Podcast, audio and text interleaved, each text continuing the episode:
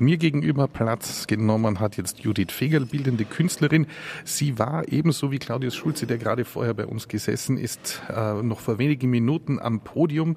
Ähm, herzlich willkommen bei uns in diesem improvisierten Radiostudio, Frau Fegel, wenn Sie vielleicht kurz einmal sich selber vorstellen. Hallo.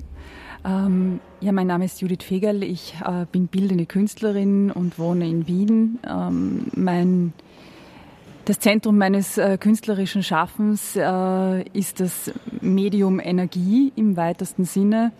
Ähm, Energie, die ja ein Stoff ist, den wir in den letzten Monaten oder im letzten Jahr sehr häufig in den Mund genommen haben, äh, beschäftigt mich schon gute 20 Jahre. Äh, ist eine Herausforderung künstlerisch, das nicht sichtbar in dem Sinn ist. Ähm, die aktuellen äh, Implikationen, die Thematiken, die damit verknüpft sind, äh, zeigen uns aber, wie die Ausläufe, wie die, der Einflussbereich, die Abhängigkeiten ähm, von Energie sind. Und äh, dementsprechend ist auch mein Themenfeld ein sehr großes, ein sehr interessantes und ein herausforderndes. Hm, helfen Sie mir ganz kurz, wie kann man als bildende Künstlerin Energie äh, darstellen? Wie funktioniert das? Ja, das ist die große Frage. Gibt es eine große Antwort?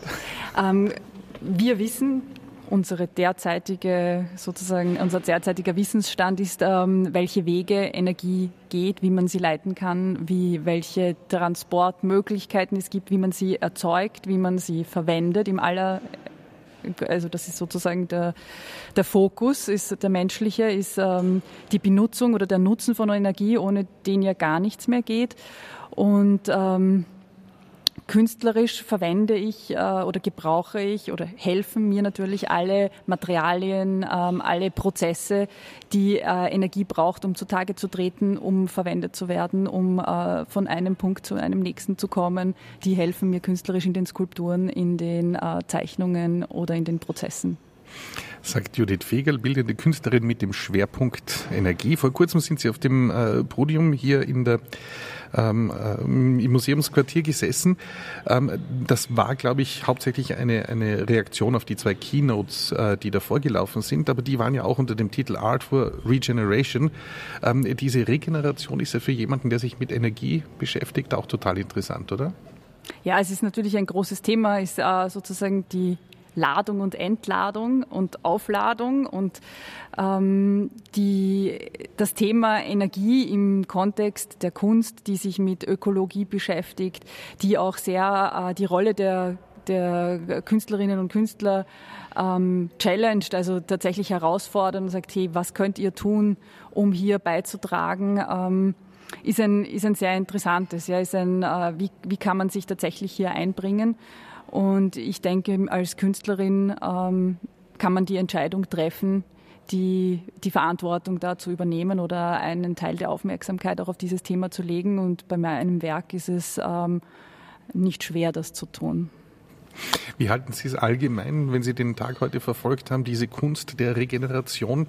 Ähm, ist das ein Weg, der hier jetzt, so wie es Christoph Thun-Hohenstein in der Früh schon, schon irgendwie geebnet hat, geht da was weiter? Haben Sie das Gefühl vom heutigen Tag?